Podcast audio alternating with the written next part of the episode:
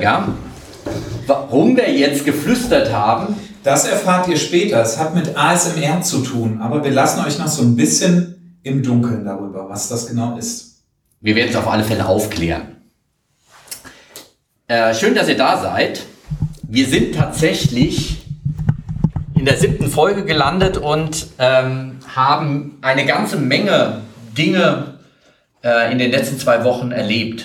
Also das Spannende, was ich unbedingt noch erzählen will, wir hatten Honigernte. Ach, schön. Ja, endlich ist es soweit. äh, Ich habe dir auch ein Glas mitgebracht, Ja. steht hier. Kannst mal nebenbei probieren, während ich ein bisschen erzähle. Also Honigernte, wir haben äh, drei Völker und jetzt am Ende auch 50 Kilogramm Honig geerntet.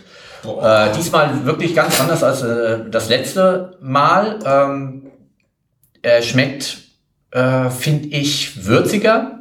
Ähm, wir haben einen neuen Standort für unsere Bienen und dementsprechend äh, ist auch die geschmackliche Qualität nochmal ganz anders. Ganz schön floral und blumig. Ja, also es ist Toll. sehr viel äh, Brombeere, Brombeerblüten drumherum. Letztes Jahr hatten wir viel Lindenblüten, weil einfach Lindenbäume äh, drumherum gestanden haben.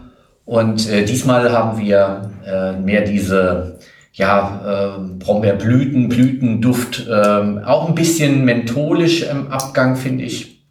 Eine sehr würzige Note. Ganz fein. Was macht ihr mit den 50 Kilo? Die 50 Kilo, wir haben nächstes Jahr 50 Jahre Fachhochschule. Äh, alle Fachhochschulen in Deutschland feiern 50 Jahre.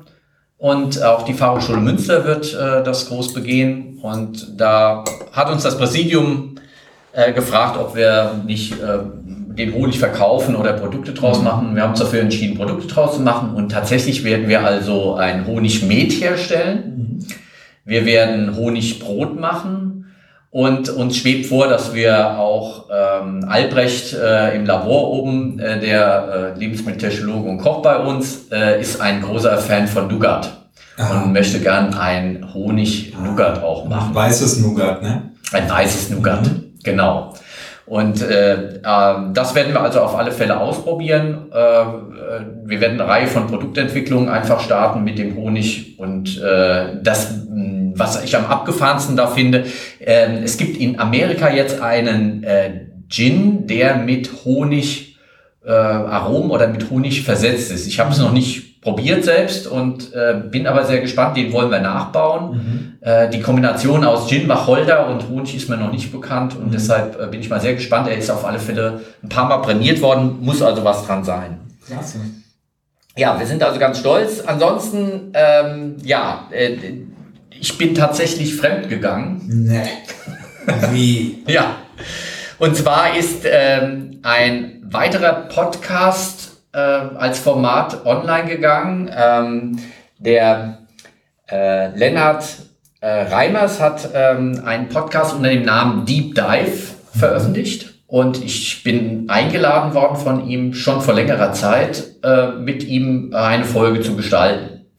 Und äh, das war ganz spannend gewesen, weil sein Konzept ist, äh, lange ohne großes äh, Konzept über bestimmte Themen reden zu können, äh, dass man keine Zeitvorgabe haben. Ja, bei uns ist es ja immer so, dass wir bei ja, 30, 40 mal, äh, Minuten langsam äh, nervös werden. Ja, die Folge wird wirklich lang, äh, wenn wir dann äh, über die 40 Minuten drüber kommen.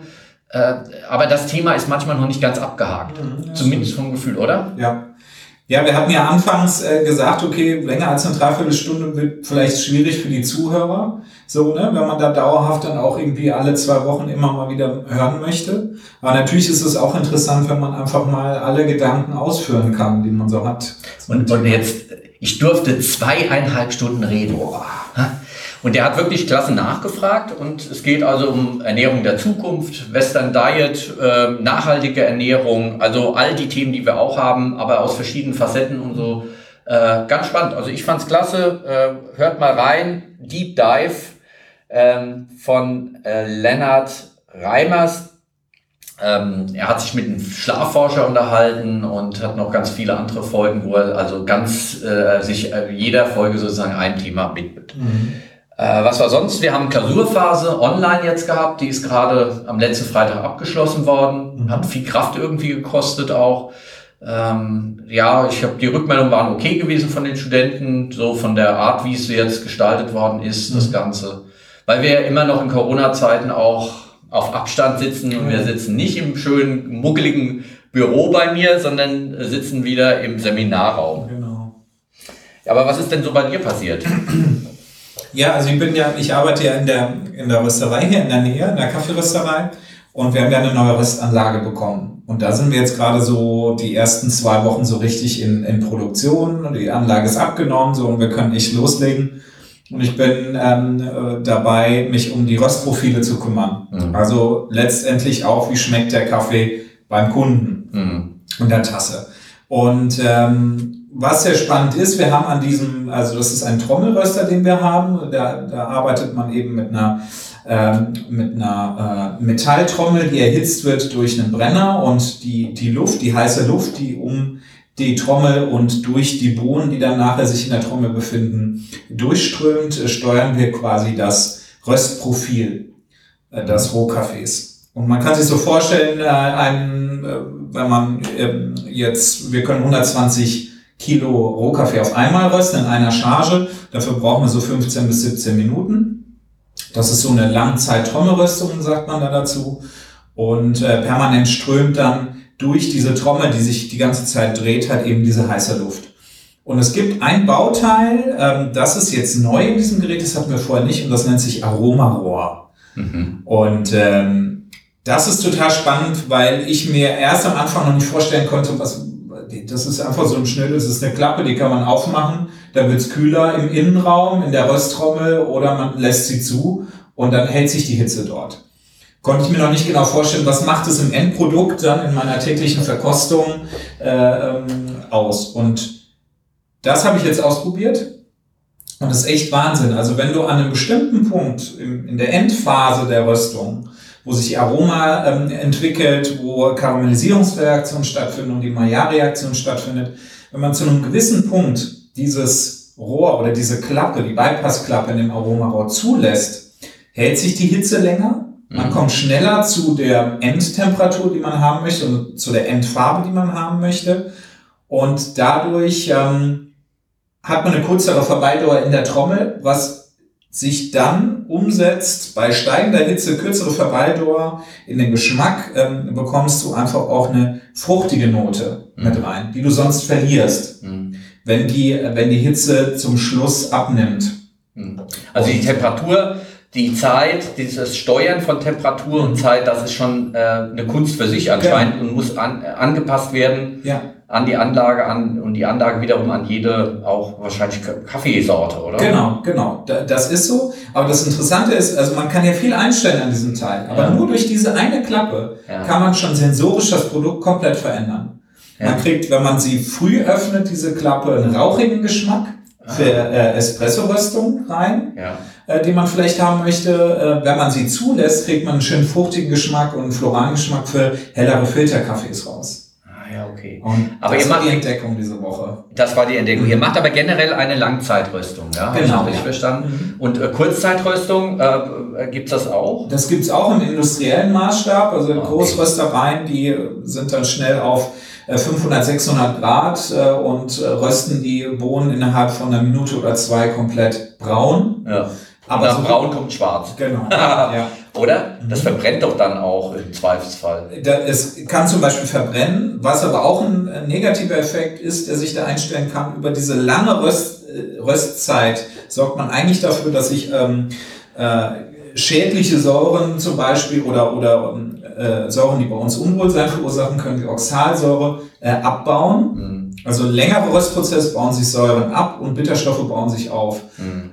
Wenn wir aber allerdings statt 15 Minuten, nur zwei rösten, Mhm. haben wir viel mehr Säuren in dem Endprodukt. Es ist zwar braun, es sieht so aus wie das andere auch, aber wenn ich es trinke, kann es sein, dass ich zum Beispiel sauer aufstoßen muss. Ja, das ist also der Kaffee, den man äh, in Amerika äh, zum Beispiel, äh, da kann ich mich noch dran erinnern, letzte Amerika-Reise, ein bisschen länger schon her, aber da war es so gewesen, jeden Morgen gab es halt Kaffee, Mhm. hast dich drauf gefreut, hat auch einigermaßen nach Kaffee geduftet, aber er war nur heiß, sauer Mhm. und verbrannt gewesen Ja. letztendlich. Ja. Also und äh, dann halt äh, so viel, wie du möchtest als Nachgießen, aber da hatte ich gar keine Lust zu. Mhm. Also diese Kultur von wirklich aromatischem Kaffee haben die Amerikaner gar nicht. Das Ja. ist wirklich so eine Industriebloche, gell? letztendlich. Ja, guter Kaffee braucht Zeit. Braucht Zeit und das kostet natürlich Geld und deshalb äh, kann äh, äh, sich industrieller Billigkaffee nicht darüber profilieren. Genau. Ja, prima, spannend. Ähm, ja, wir haben eine ganze Reihe von Rückmeldungen bekommen, dass auch das ist passiert. Ähm, d- über klausurrelevant.fh-münster.de könnt ihr uns schreiben. Und äh, Tobias hier aus äh, unserem Eisern-Büro hat also eine ganze Menge an Vorschlägen ähm, für nächste Folgen. Also Boah, den haben wir aber angeregt. Wahnsinn. Ich glaube, 20 Vorschläge sind es oder so. Ja, 20, äh, mindestens. Und Mhm. äh, uns geht also das Thema bestimmt nicht aus. Und eine Reihe von Dingen äh, hatten wir ja eigentlich auch schon auf der, auf der Liste gehabt. Aber ich fand jetzt, er hat also schöne Wortspiele, ja. Äh, trockene Reifung, saftige Preise. Äh, tolle Geschichte, ja. Alles drum. Äh, wie teuer ist es denn eigentlich auch, Lebensmittel reifen zu lassen? Und was macht Reifung denn eigentlich mit äh, der Qualität von Lebensmitteln aus in verschiedenen Produkten? Das fand ich ganz nett. Geht runter wie Öl, fett und, äh, fett und lecker. Ähm, geht runter wie Öl. Auch das Thema, ja, äh, gute äh, Fette, schlechte Fette, auch das werden wir uns nochmal anschauen. Ähm, ernährungswissenschaftlich ein tolles Thema, aber auch ähm, von, von, von der Seite des Genusses, oder? Mhm. Ja. Ja, und ähm, deshalb wird das also nochmal ein Thema sein. Und ähm, mit jedem Bissen ein gutes Gewissen. Äh, da kommen wir zu ähm, einem Vorschlag, den er gemacht hat, den aber auch äh, Ute ähm, hier aus dem Fachbereich, eine äh, ganz liebe Kollegin, die uns eine, auch eine ganz lange E-Mail nochmal geschrieben hat zu dem Thema, äh, dass wir uns doch nochmal darum kümmern sollten, ähm, wie kann ich mich äh, denn einfach nachhaltig ernähren. Mhm. Ja, wir haben ja beim letzten Mal äh, Planetary Health Diet darüber gesprochen. Äh, Und einfaches, äh, nachhaltiges Ernähren, ähm, sie hat das überschrieben mit Hilfe, Entscheidung droht, regional oder bio. Äh, wenn ich also vor der Entscheidung stehe, äh, welches ist denn wirklich der nachhaltigere Weg, Ja. kriegt man unterschiedliche Aussagen. Mhm. Und deshalb werden wir uns das auch nochmal genauer ansehen. Ja. Aber sie hat ähm, auch nochmal deutlich gemacht, dass sie gerne ihr Lieblingsthema von uns besprochen haben will. Genau, sie hat insistiert. Sie hat schon, uns schon mal darauf aufmerksam gemacht, dass auch ein Thema rund um Nachtisch ähm, sie sehr glücklich machen würde. Ja. So, ne? Was bedeutet Nachtisch in unserer Kultur? Wie ist es überhaupt dazu gekommen? Ähm, was haben damit äh, in dem Zusammenhang Menüabfolgen äh, für eine Relevanz? Und äh, ja, und, und wir befinden uns dann im süßen Bereich vermeintlich, ne? aber unter anderem kann ja zum Beispiel auch Käse ein Dessert sein. Was ich anfangs sehr skurril fand, aber da können wir uns Käse schließt den Magen auf der einen Seite, auf der anderen Seite süße Varianten. Äh, das werden wir uns beim nächsten Mal äh, uns anschauen. Genau. Äh, Sonja aus ähm, dem, äh, der Community der äh, Deutschen Gesellschaft für Sensorik aus dem Vorstand äh, hat eine sehr tolle Rückmeldung nochmal gegeben zu, unserem, zu unserer Folge Brutal Lokal. Mhm. Äh, sie äh, hat nochmal darauf hingewiesen, dass also neben dem, was wir jetzt mit Hartekuchen äh, so ausgiebig besprochen haben, es doch auch äh, würdig wäre, den Spundekäse Mhm. in den Mittelpunkt zu rücken. Und äh, es ist nämlich tatsächlich so, dass es in, in, in Rheinhessen auf beiden Rheinseiten eine, eine Spezialität von einem sehr fetten äh, Käsegemisch sozusagen. Und äh, dieser Spundekäse äh, wird in Rheinhessen tatsächlich auch im Kindergarten mit Brezeln den Kindern schon gegeben. Ja, die Prägung fängt also im Kindergarten schon an. Fand ich eine tolle, tolle Story dazu. Äh, wir sind verlinkt worden mit dem äh, Museum of Disgusting Food. Das fand ich ja auch toll, als ich das gesehen habe. Ja, äh, mit dem Geschäftsführer äh, habe ich lange telefoniert und äh, ich war äh, in Malmö ja gewesen und tatsächlich kommt im Herbst äh, dieses Museum mit einer einer Filiale sozusagen nach Berlin. Ja, die werden also Berlin eine, eine Show aufmachen, ähm, Museum für eklige Lebensmittel. Äh, kann ich auf alle Fälle empfehlen, hatte ich glaube ich auch schon mal in der ersten Folge und äh, äh da werden wir also nochmal drüber reden und vielleicht schaffen wir es ja mal äh, gemeinsam auch hinzufahren. Äh, mein guter Freund Klaus aus München, der selbst Koch ist, äh, ist auf die äh, Folge des, der Innereien besonders mhm. angesprungen. Mhm.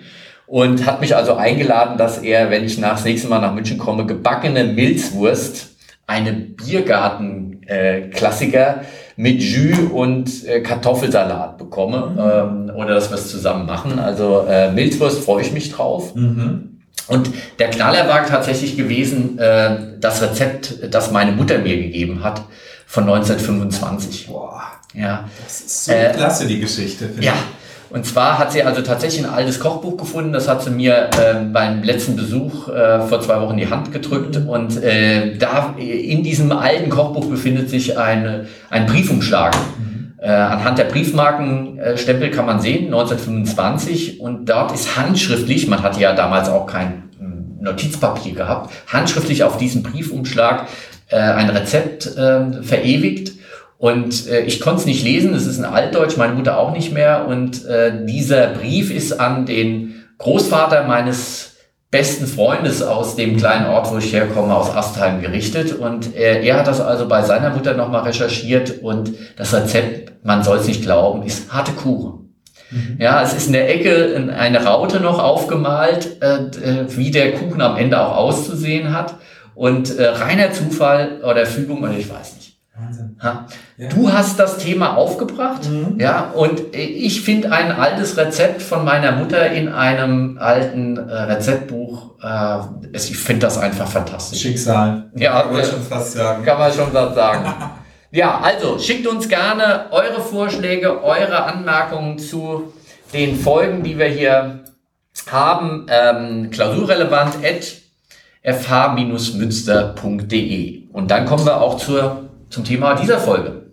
Ich bereite uns aber erst noch mal was vor. Okay.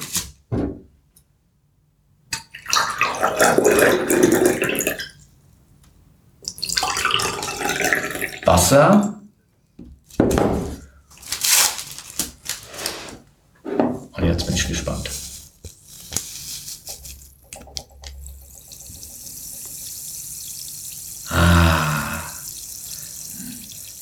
Unsere Zuhörer wohl erraten, was das war? Ja. Also dieses Geräusch, das beruhigend auch irgendwie wirkt. Gell? Mhm. Ja. ja ähm, hat mit der Folge äh, direkt zu tun, mit unserem Thema Hashtag Foodporn. Mhm. Ähm, ja, da musst du den Link jetzt einfach schaffen. Und du hast ja am Anfang schon über ASMR gesprochen. Jetzt kommt also die Auflösung. Was ist ASMR? Genau, ASMR heißt ähm, auseinandergezogen oder äh, zerlegt Autonomous Sensory Meridian Response. Und das ist ein Phänomen, äh, ein Phänomen, das, äh, das man merkt, an sich selber merken kann, wenn man ein Geräusch hört, wie das eben und zwar war das äh, Ahoi-Brause in Wasser aufgelöst. Und äh, äh, wenn man dieses Geräusch hört, beispielsweise, kann man, äh, muss man nochmal bei sich selber hinspüren, kann man ähm, entdecken, dass ab dem äh, Hinterkopf bis zur oberen Wirbelsäule herab äh, ein angenehmes Gefühl entsteht, wenn man eben dieses, dieses Geräusch hört. Das kann beruhigend sein, es kann anregend sein auf einen. Ähm, was genau hinter ASMR steht, deswegen haben wir nämlich auch geflüstert am Anfang, gibt es verschiedene Reize wohl, sensorische Reize. Es ist noch nicht genau wissenschaftlich erforscht, dieses Phänomen, aber ich finde es höchstgradig spannend, dass äh, wenn man ähm, äh, hört, wie jemand flüstert, dass ein das entspannen kann. Und manche Leute hören sogar sowas, es gibt als YouTube-Videos, hören das zum Einschlafen, wenn ja. jemand 20 Minuten was vorflüstert. Genau, also eine ganz angenehme Stimme zu haben, vor allem im Flüsterton zu reden, mit einer gewissen Monotonie, ähm, äh, ein Klopfgeräusch, ein angenehmes, mhm. ähm, das äh, Massieren, auch Berührung, nicht nur Geräusche, auch das Berühren, ähm, das Massieren von Kopfhaut mhm. beim äh, Friseur Ähm, dieses äh, Autonomous ähm, Sensory Meridian Response, also der, äh, der persönliche autonome ähm, äh, Antwort auf äh, sensorische Wahrnehmung, äh, ist äh, bei jedem wohl vorhanden und führt dazu, dass wir angenehm berührt sind und dass es auch zu einer Entspannung führt. Oder es, oder es anregend sein kann, wenn ich zum Beispiel das hier mache.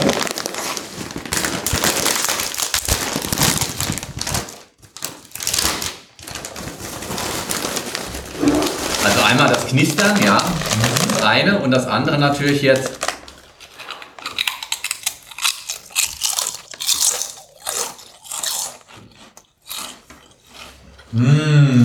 Also das Essen von Kartoffelchips. Ja. Seit 2010 ist dieser Begriff ähm, im angloamerikanischen Raum verbreitet. Ähm, ich bin da tatsächlich äh, über dich jetzt drüber gestolpert. Also wir haben in der Deutschen Gesellschaft für Sensorik da noch nicht drüber gesprochen. Es ist aber zumindest über YouTube äh, schon verbreitet. Zu einem eigenständigen Trend geworden, Ja. sowie auch Food Porn zu einem eigenständigen Trend. Und das ist auch miteinander verknüpft letztendlich, Genau. äh, diese, diese beiden Phänomene sozusagen. Und bevor wir jetzt nochmal genauer in ASMR einsteigen, würde ich nämlich erstmal den, den Bogen schlagen, wie du gesagt hast, zum Foodporn oder auch zum Namen unserer Folge. Hashtag Foodporn, wie aus Gourmets Foodisten werden oder wurden. So, und dann ist natürlich erstmal zu sagen, was, was heißt Hashtag Foodporn. Also es, wir, wir befinden uns da im Bereich Social Media, ähm, Instagram, Facebook etc. Und äh, was bedeutet dieser Begriff?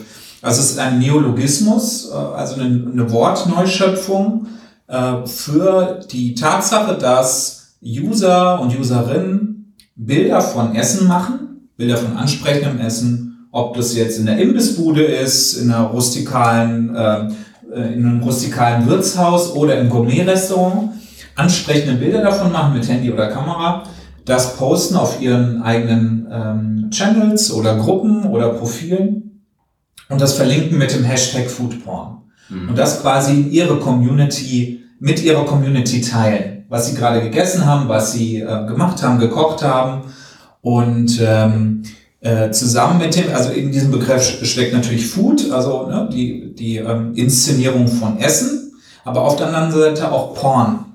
Und mit Porn kann man zum Beispiel assoziieren, also Pornografie, ähnlich schnell wie sich pornografische Inhalte oder Content im Internet verbreitet, äh, sagt man das auch bei Foodporn, also bei Essensbildern und Essensvideos ähm, von Stillleben essen Mhm. oder wie andere Leute essen, verteilen sich wahnsinnig schnell viral in verschiedensten Gruppen auf den verschiedensten Plattformen. Und da kommt auch so ein bisschen der, ähm, der Zusammenhang zur Pornografie auf der einen Mhm. Seite, aber auf der anderen Seite auch, wenn man sich die Motive anschaut, die in solchen äh, Foodporn-Bildern oder Videos vorkommen. Ja. Was kennst du denn da in diesem Bereich? Ähm, ja, einmal die, äh, der klassische, das klassische Stillleben sozusagen. Also ich habe hier einen Teller vor mir stehen, das, der ist schon angerichtet und dann mache ich ein Foto davon. Mhm. Ja, weil ich einfach anderen mitteilen will, Mensch, hier, guck mal, das ist so richtig toll. Ja. Mhm. Es geht aber immer nur erstmal an der Stelle um äh, die Optik, um das Äußerliche. Genau. Wobei ich dann immer hin und her gerissen bin. Also äh, bei vielen Sterne-Restaurants ist es sogar verboten, dass du äh, Fotos machst. Nicht, Ja. weil die irgendwie Copyright äh, und so weiter, sondern weil es nicht zur Etikette dazu gehört. Mhm. Ja, also ähm, am Tisch Fotos zu machen vom Essen Mhm. ist irgendwie auch, wenn man es das erste Mal macht, äh, komisch. Ja. Ja, oder wie ging's dir? Also, also ich mache es mittlerweile auch zwischendrin, aber ähm, äh, äh, bis ich dahin gekommen bin, war es schon, hat es schon einen Moment gedauert, weil ich fand das erstmal auch ein Stück weit abstoßend. Ja, es ist auch, für mich ist es ein bisschen skurril, muss ich sagen. Ich, wenn, wenn ich essen gehe und was schön angerichtetes bekomme, dann freue ich mich einfach und ich genieße den Moment. Ja. Ich brauche da kein Foto von, um mich irgendwann später wieder daran zu erinnern. Wenn das, wenn das Gericht mich überzeugt von der Optik und vom Geschmack her, dann bleibt es mir auch im Gedächtnis. Ja, und es ist ja nicht nur das Gericht, sondern es ist ja häufig auch die Gelegenheit. Also man redet mit Menschen, man ist äh, zusammen, man ist ja nicht alleine äh, und hat da dieses Foto. Und da kommt dieses Pornografische auch rein, dieses wenig Wertschätzende. Also ich mache zwar ein Foto, mach's aber um der spektakulären Darstellung willen und nicht um wirklich den Genuss zu haben. Das heißt also, das Erotische geht verloren. Ja. Sozusagen, ja. Weil Essen kann ja auch erotisch sein, kann ja Mhm. auch verführen, ja, kann eine Sünde sein. Ja. Sündigen. Ja, da haben wir die Religion auch wieder mit ein, eingebunden. Ja, fast. ja, und auch dieses äh, Grenzwertige sozusagen von Genuss, ja, und dann kommt äh, nach der, äh, der Genuss ist die kleine Schwester äh, von äh, dem, der Sucht, ja, und dann ist nämlich das Pornografische ist dann die Sucht sozusagen. Wenn ich also maßlos bin, wenn ich einfach nur noch der Bilder wegen das Bild mache und das nicht mehr wertschätze. Ja. Und äh, deshalb, also das ist das erste Mal, wo ich so darüber gestolpert bin, dass ich so zweigeteilt bin. Auf der einen Seite schon auch ähm, die Möglichkeit natürlich habe, jetzt hochwertige Fotos zu machen, die wirklich toll auch aussehen können. Auf der anderen Seite aber ähm, äh, durch diese Schnelligkeit, Beliebigkeit der Fotos dann auch äh, schon abgestoßen bin. Und ich bin drüber gestolpert ähm, mit Jörg Lehmann zusammen. Das ist ein Food-Fotograf. Ja. Ähm, ja, hat äh, mehrere Preise schon äh, eingeheimst, 80 äh, Kochbücher schon fotografiert und ähm, einer der führenden Food-Fotografen in Deutschland. Und mit ihm zusammen habe ich bei der letzten Deutschen Gesellschaft für Sensorik, äh, Sensoriktage in Leipzig 2019 einen Vortrag gehalten über das Thema der perfekte Teller und was die Optik am Essen ausmacht. Und da haben wir uns auch lange darüber unterhalten, über diese Beliebigkeit des, der Instagram und dieses Hashtag Foodporn. Also das ist wirklich so, ja, es ist ja was Abfälliges auch. Äh, äh, inwieweit das auch äh, zu einer ja, weniger Wertschätzung äh, führt und wie muss ein Foodfotograf sich da abheben? Ja, was macht ihn da anders? Und es ist tatsächlich so, dass also die Wertschätzung in seinen Bildern auch nochmal ganz anders rauskommt. Also dieses Stillleben einfangen und diese Hochwertigkeit äh, des Genusses sozusagen in einem Foto zu erkennen und äh, das zu gestalten, das ist im Prinzip so sein Ding. Und da habe ich viel über Licht und Schatten äh, kennengelernt, was ja auch in den Stillleben der alten Meister so fantastisch ist, ja. Dieser Reiz sozusagen dessen, dass du nicht alles siehst. Und das ist ja auch das, der Reiz beim Erotik, ja. Eine nackte Genau. Frau ist ja nicht erotisch, sondern wenn du nur äh, eine Andeutung oder äh, so, das macht's ja Ja. aus, ja. Und äh, deshalb ist, ähm, äh, ist man da hin und her gerissen. Also ein ganz spannendes Thema, ähm, inwieweit das also auch schon abrückt. Und äh, das krasseste Beispiel, was ich erlebt habe, war gewesen, dass äh, Menschen ihr Essen fotografiert haben und es nachher noch nicht mal gegessen haben. Ja. Das, das finde ich sowieso, also das ist irgendwie an Respektlosigkeit gar nicht mehr zu überbieten. Was, so, also ich kenne das aus, ähm, äh, aus meiner äh, Kaffeebarzeit, so, dass ähm, ich wirklich teilweise Getränke gemacht habe und noch eine schöne Latteart, also mir Mühe gegeben hat bei den Motiven, die dann auf den Cappuccino gezeichnet werden. Und die wurden dann so lang fotografiert, bis man augenscheinlich das beste Bild hatte und dann war der Cappuccino schon kalt. Ja. So. Und ähm, ja, wurde dann vielleicht sogar auch stehen gelassen, gar nicht mehr getrunken. Ja. So, ne? Und Und nur das Aussehen wiegt. Also wenn es nur um, um die Optik am Ende geht, das finde ich einfach ähm, äh, sehr schade und ist halt der Beliebigkeit mittlerweile unterworfen auch. Ja. Ja. Aber es gibt ja nicht nur die Stillleben, die da eine Rolle spielen, sondern ähm, wir sind ja bei äh, der sensorischen Response eben gelandet. Also die Geräusche zum Bild können also hier äh, kombiniert werden. Und äh, du hast schon äh, was in der Hand, um ein neues Geräusch sozusagen hab schon die nächste Sache parat. Ja. Mal sehen, ob ihr das erkennt. Und dann? Ah, dieses Kluckern, ja. Das ist toll. Und dieses Kluckern äh, und dieses Zischen, äh, das ist natürlich äh, sofort mit Frische und mit kühlen, ah, herrlich, mit kühlem Bier verbunden, das jetzt so in, ins Glas ähm, rauscht sozusagen. Und Feierabend auch. Für mich ist es ein Ja. Feierabendgeräusch. Zack, Kronkorken, jetzt kann ich die Füße hochlegen. Genau, plopp, zack. Und dann das Rauschen und dann äh, die, man, man hört quasi die äh, Krone schon aufs Bier wandern und den Schaum oben. Und das, äh, das ist auch ein äh, Geräusch, was äh, Entspannung bringen kann. Mhm. Ja, zum Wohl. Zum Wohl. Also diese Kombination mit dem Geräusch ist ganz wichtig. auch die Dynamik, die das Ganze auch hat. Und ähm, es hat ja auch was Erotisches, wenn das Ganze auch sich bewegt sozusagen. Also du hast also äh, nicht nur das Stillleben, sondern auch das bewegte Bild kann ja erotisch sein. Genau. Und, und da geht es dann auch, dann äh, ist es bei Foodporn zum Beispiel so, also ich habe für die Recherche jetzt zu dieser Folge mir auch viele Videos angeguckt Ja. zu dem Thema und man merkt, ähm, teilweise dadurch, dass die Kameras ja auch immer besser werden, wirklich eine hohe Qualität äh, an, ähm, an, an dem Motiv, an dem Bild, an und für sich. Das sind richtig, richtig klare, ähm, deutliche Aufnahmen, die auch immer sehr langsam sind. Also bei, bei so ästhetischen Foodporn-Aufnahmen wird wirklich mit der Langsamkeit gespielt und gerade das Motiv flüssiger Käse in einem Burger zum Beispiel ne? oder ähm, in, einem, in, in einem anderen Gericht wird einfach überspitzt gezeigt, also wirklich wie zäh fl flüssig der auseinandergezogen wird. Ähm, damit wird gespielt und soll beim, beim Zuschauer dann halt eben auch dieses, ja, das hat schon irgendwie was Erotisches, so, ne? Weil Lasziv, Ja. so diese langsame Bewegung, so, Genau, ja, ja.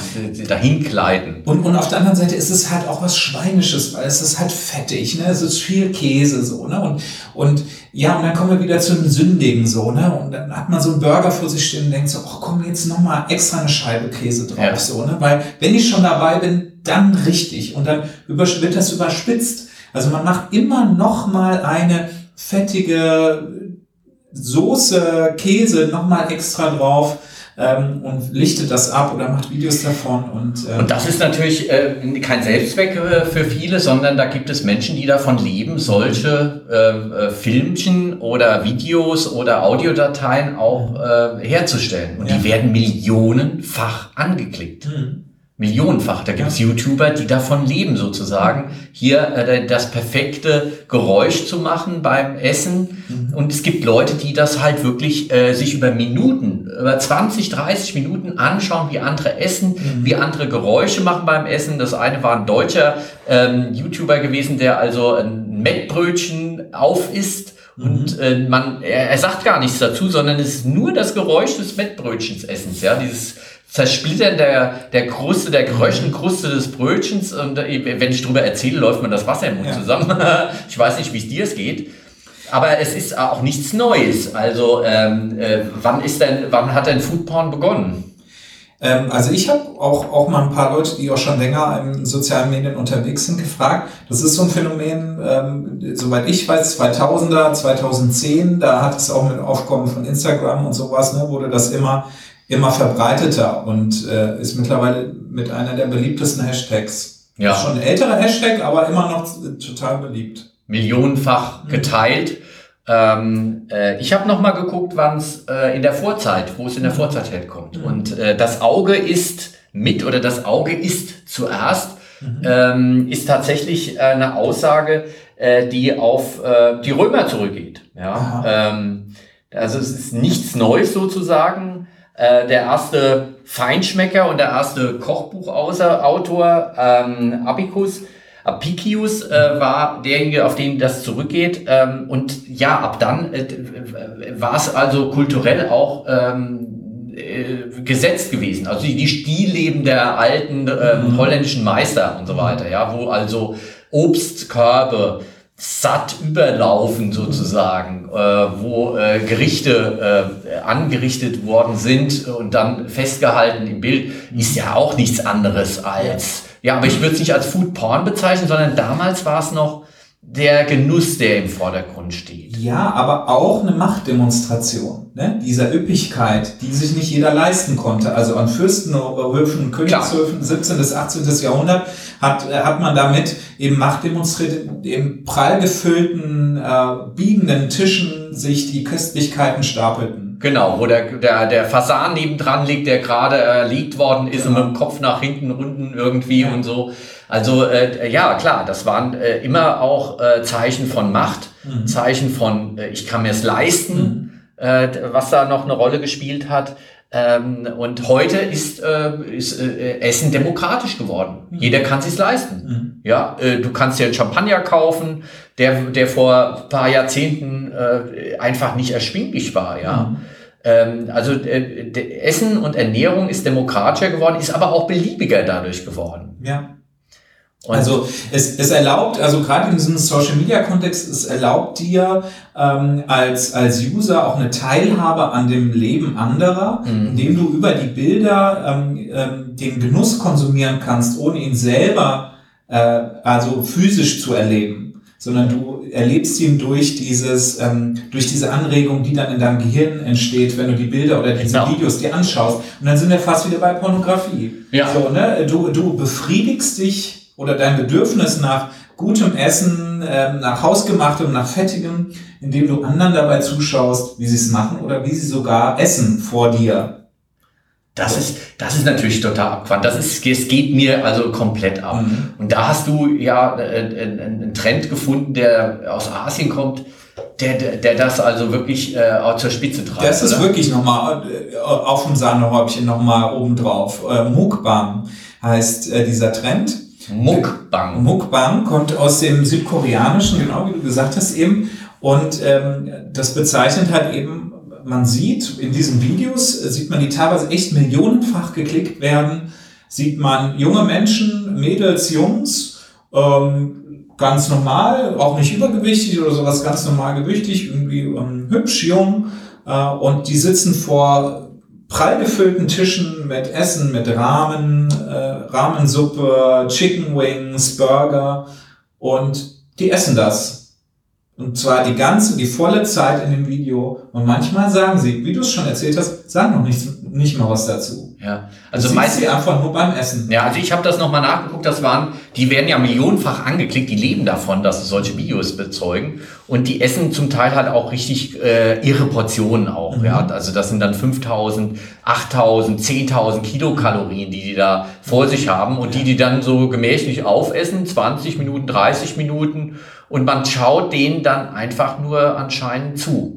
Und du hörst sie schmatzen, du hörst sie knuspern, du hörst sie schmatzen, du siehst, wie sich die Soße im Gesicht verteilt teilweise und und da sind wir wieder. Also es ist immer, äh, es lag auch in der Folge immer so eine Gratwanderung zwischen Porno und Nahrungsaufnahme, Ja. auf der wir gerade im Moment balancieren, weil bei diesem Mukbang, also stell dir mal vor, du bist in einem Restaurant und äh, eine völlig fremde Person isst nichts, sondern guckt dir zu, wie du deinen Burger aufisst. Also ich finde das schon pervers. Also das Ja. ist schon, da, ja, und da sind wir bei dem, bei dem Pornografischen, dass das Ganze irgendwie noch, noch, noch macht. Ähm, finde ich auch. Ähm, in Deutschland ähm, hat äh, sowas ähnliches äh, nach dem äh, Zweiten Weltkrieg angefangen mit äh, Clemens Wilmenroth. Kennst du den? Nee. Also das ist wirklich eine, eine Generation, äh, die bei mir oder noch vor mir ist. Der erste Fernsehkoch Ah, ja. Deutschlands, der uns Toast Hawaii gebracht hat. ja. Mit der Cocktailkirche, mit der Cocktailkirche und äh, kurdisches äh, Reiterfleisch. G- Gibt's gar nicht, ja. Äh, der, der, also mit, der war auch gar kein Koch gewesen. Der war Journalist und hat so getan, als wäre er Koch, konnte auch überhaupt nicht kochen und war aber Deutschlands erster Fernsehkoch. Und dann kam 2000, sagen wir mal 2000, 2005 äh, die Kochshows. Ja, vorher noch Biolek, der, der eher Talk gemacht hat als Kochen. Und Ja. Wein trinken? Und Wein trinken, genau. Und dann kamen diese Kochshows, ähm, die auch äh, wie Pilze aus dem Boden plötzlich gekommen sind, wo Leute sich also, die von Kochen eigentlich gar keine Ahnung oder auch gar keine Lust auf Kochen und aus den, das kommt mir auch ein bisschen pornografisch das Ganze vor, weil äh, die Kochshows, die haben doch beim besten Willen keine Köche produziert. Die Menschen haben doch, die davor gesessen haben, doch nicht mehr gekocht, so ähnlich wie bei Sportschau, Leute davor sitzen und äh, ein, ein, ein Energy-Getränk trinken äh, Sportsachen anhaben, aber beim besten Willen noch keinen äh, Fußball getreten haben in ihrem Leben. Ja, also nur das Zuschauen alleine ähm, und dieses voyeuristische, was sich da auch auslebt, ist äh, schon auch ähm, hat auch eine porno pornografische Geschichte. Ich will euch noch noch mal ein Geräusch äh, zeigen, was ich auch sehr stark in Richtung ASMR, also diesem Response sozusagen von Entspannung auch habe.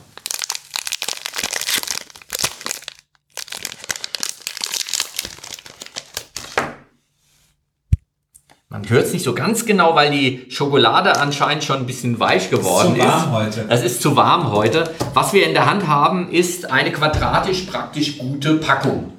Ja, Schokolade, die äh, damit wirbt, besonders für Beißer äh, gemacht zu sein. Es gibt ja zwei Arten von äh, Schokoladenessern. Äh, das eine sind die Schmelzer und das andere sind die Beißer. Bist du eher ein Schmelzer oder ein Beißer? Mal so, mal so.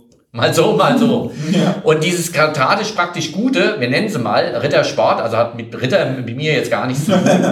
äh, diese ähm, ist eine klassische äh, Beißerschokolade. Ja, für die, die es also knackig, kraftvoll und so weiter, die die Schokolade auch nicht schmelzen lassen im Mund, sondern die sie wirklich äh, bissfest haben wollen. Und diese Schmelzerschokolade ist so eine Klassiker, sagen wir mal, ja, die, die Milka oder sowas, ja, wo man also sagt, okay, die ist wirklich was für, für, die, für die Zarten, für die Schmelzer und so. Und da gab es ein, ein sehr interessantes Gerichtsurteil jetzt diese Woche zur Rittersport. Ich weiß nicht, ob du es mitbekommen hast. Doch, äh, ich habe das mitgekriegt, ja. Bundesgerichtshof hat also jetzt äh, äh, ein Markenrechtsthema äh, Thema jetzt entschieden. Die ähm, Milka-Hersteller hatten über Jahre weg geklagt. Sie würden auch gerne eine quadratische äh, Schokolade rausbringen. Und Rittersport hat sich in den 90er Jahren diese quadratische Packung schon als Marke äh, schützen lassen und konnte jetzt nachweisen, dass das mit der Qualität der Schokolade nichts zu tun hat. Und äh, kurioserweise führt das dazu, dass sie diese Marke behalten dürfen. Ja, wenn es nämlich einen Einfluss hätte auf die Qualität der Schokolade, dann ähm, dürften auch andere Schokoladenhersteller das nutzen. Da es aber nichts damit zu tun hat und rein nur um die Marke geht, die als quadratisch, dürfen sie diese geschützte Marke auch behalten. Und deshalb werden wir auch in Zukunft, wenn wir quadratisch irgendwas essen wollen, was Süßes, immer auf Rittersport noch zurückgreifen. Die dann auch sehr knackt. Und dieses Knacken haben wir jetzt leider nicht so gehört. Aber ein anderes Geräusch, Oh ja. das auf alle Fälle zu hören sein wird. Achtung. Da hat's geknackt. Ja, da hat's geknackt. Hier haben wir also die klassische Dose, die auch wieder damit verbunden ist, dass es hier um Frische, um Erfrischung geht. Die Werbung spielt natürlich auch damit, oder? Ja.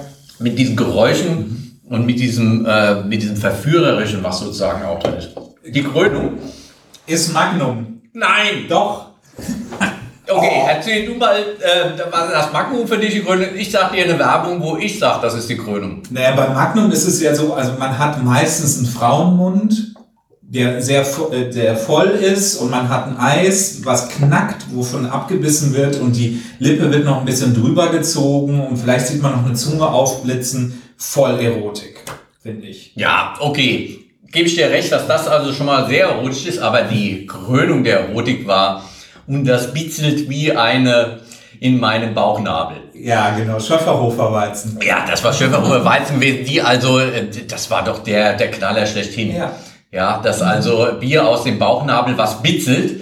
Dieses Bitzeln, auch wieder dieses erotische, ähm, weil es ja nicht nur bei diesem ASMR der sensorischen Wahrnehmung um äh, Geräusche geht, sondern auch um äh, das Taktile, also wie wir es auf unserer Haut spüren. Da kann es leichtes Kitzeln auch ähm, sofort die Nackenhaare hochgehen lassen, auch ein entspannendes Wohlgefühl ergeben. Und das ist natürlich das Bitzeln im Bauchnabel ist natürlich ein Klassiker, die Blechtrommel, ja, die ähm, Ahoi Brause aus dem Bauchnabel und so weiter. Das sind Bilder und, und Ja. Gefühle, die die gehen über das Magnum noch hinaus. Ja, ich. ja, da ist auch viel Kopfkino dabei dann.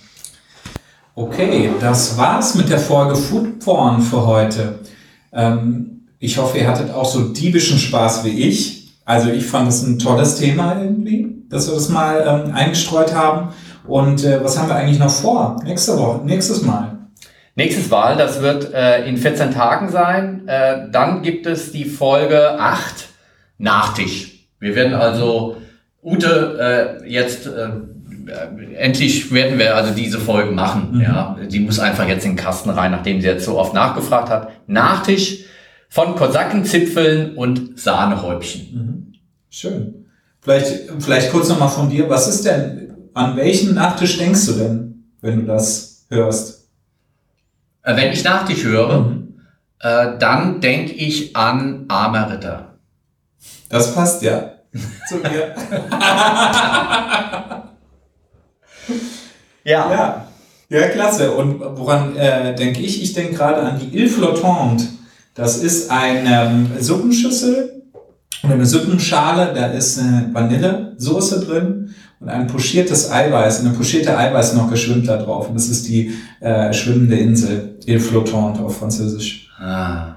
Gut, da werden wir beim nächsten Mal noch ein bisschen ausgiebiger drüber reden, warum es überhaupt zu Menüabfolgen kam, ab wann der Nachtisch auf den Tisch gewandert ist und äh, ja, warum das Beste denn eigentlich immer nur zum Schluss kommen muss. Und damit wären wir auch am Schluss. Mir hat es auch großen Spaß gemacht. Vielen Dank, Wieland. Lasst euch schmecken. Bis dahin.